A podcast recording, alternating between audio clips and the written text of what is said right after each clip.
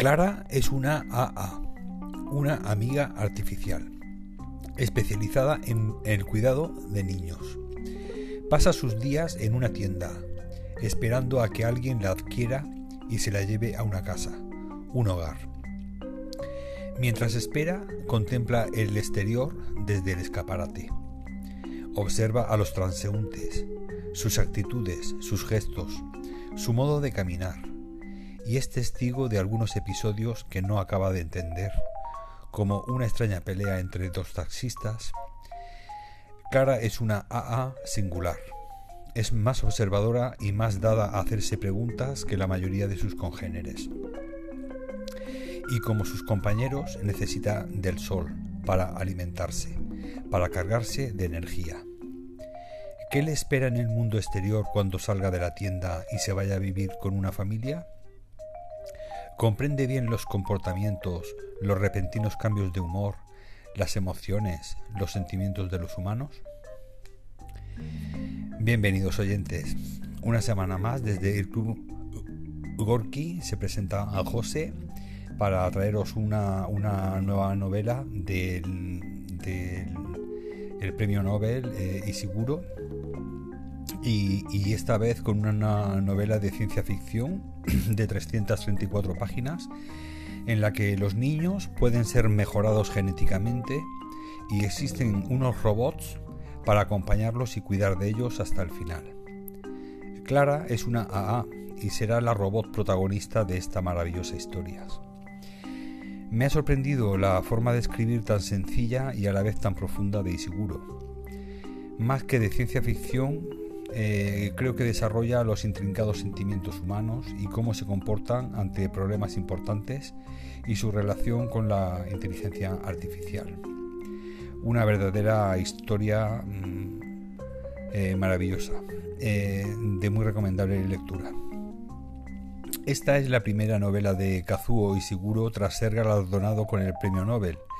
En ella vuelve a jugar con la ciencia ficción, como ya hizo en Nunca me abandones y nos regala una deslumbrante parábola sobre nuestro mundo, como también ofreció en El gigante enterrado.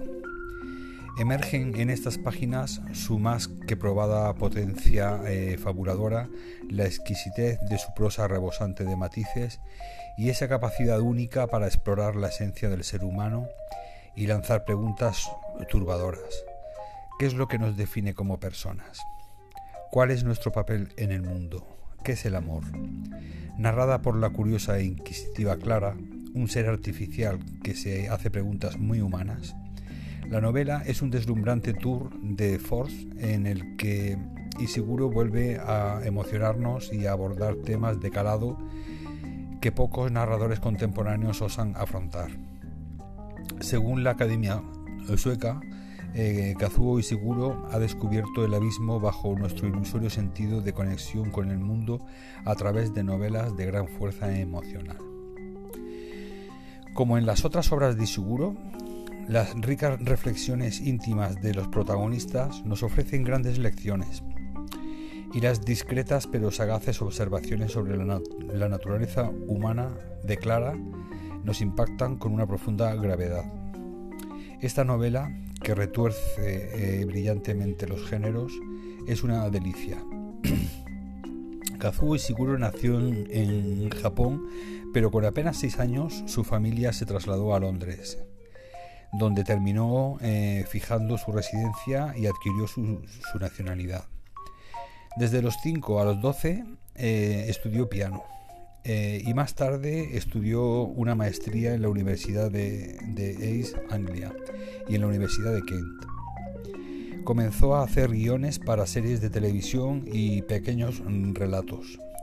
Después vinieron sus novelas que se caracterizan por una psicología de angustia y recuerdo del pasado, con escasos personajes y un hilo argumental débil, muy al modo oriental.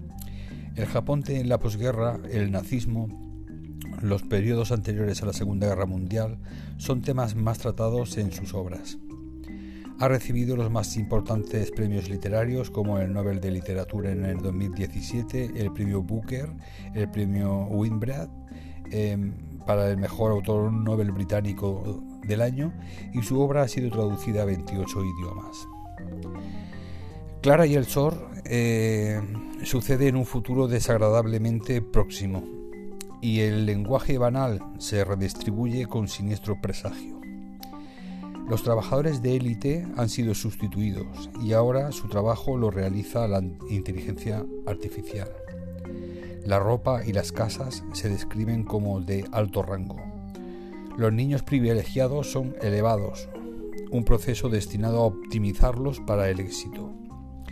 Los, lectores de Nunca me abandones recordarán la sensación de, premonición que todo esto despierta. Si soy, eh, si soy cauteloso al respecto es para preservar este efecto. Pero para los habitantes de la novela, cuya generación más antigua recuerda cómo eran las cosas, esas condiciones se han normalizado.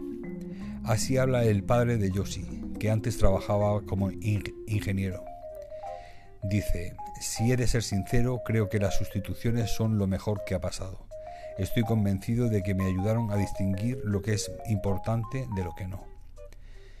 A través de Clara nos llegan retazos de conversaciones oídas casualmente, una mención a las inclinaciones fascistas, por aquí una referencia a la hermana de Yoshi fallecida misteriosamente, la mujer delante del teatro que se queja de la presencia de Clara y que dice, primero nos quitan el trabajo y ahora nos quitan el sitio en el teatro. Clara y el Sol aterrizan en un mundo pandémico en el que las vacunas prometen la salvación mientras persiste la realidad de miles de muertes al día y una parte considerable de la población estadounidense se autoengaña pensando que nada de esto está sucediendo. El aspecto crítico de la novela gira en torno a si Yoshi se recuperará de su enfermedad con la ayuda de Clara y si, en caso de no recuperarse, su madre, con la ayuda de Clara, sobrevivirá a la pérdida.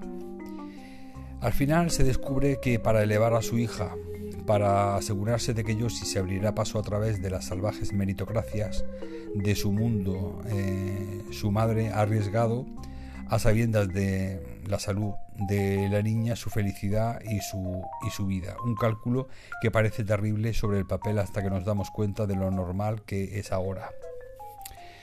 Reflexionando sobre el lugar de esta obra en el conjunto de la obra de Siguro, una obra asombrosamente coherente me vino a la mente de Thomas Hardy la manera en que sus obras captaron a finales del XIX el cisma creciente entre el mundo natural y el, industrializado, la fractura irregular con el pasado que provoca la tecnología, lo que Hardy proféticamente denomina el dolor de la modernidad.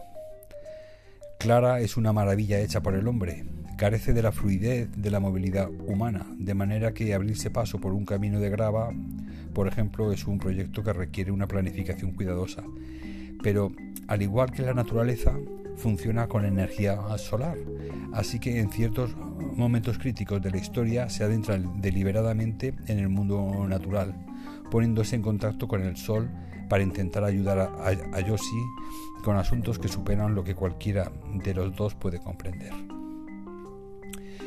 La percepción de Clara también es al mismo tiempo mecánica y profundamente subjetiva. Los campos de visión aparecen en cuadros y paneles, de manera que el lector puede imaginar imágenes que se resuelven como una imagen de alta resolución se resolvería en una pantalla, pero con un enfoque cambiante que parece ligado a su visión de los acontecimientos y del entorno que la rodea. Ver el mundo desde el punto de vista de Clara es recibir un recordatorio constante de cuál es su aspecto cuando media la tecnología. Hace un siglo podría haber parecido extraño, pero en estos momentos ya no. Y bueno, con esto ya termino por esta semana con esta novela que bueno, he puntuado con un 4 sobre 5 en Goodreads. Me ha encantado, la verdad, la premisa. Sí que hay partes un poquito más lentas, por eso no he podido darle el 5, pero bueno, eh, el desarrollo de la historia, el, eh, la concepción de, la misma y el final es, precioso. Así que os, recomiendo que si sois tanto amantes del género de ciencia ficción como eh, os interesa eh, el cuestionaros eh, todas las preguntas que van surgiendo en las, en las dudas humanas ante una pandemia, ante situaciones en las que el mundo está cambiando tan, tan deprisa, pues esta es una novela que os va a interesar mucho, mucho, mucho. Y bueno, este, esta semana quiero dar la bienvenida a un, nuevo país donde ya tenemos oyentes, que es Portugal, y también felicitar a los oyentes de Estados Unidos que, bueno, que ha habido un aumento de, escuchantes bastante importante.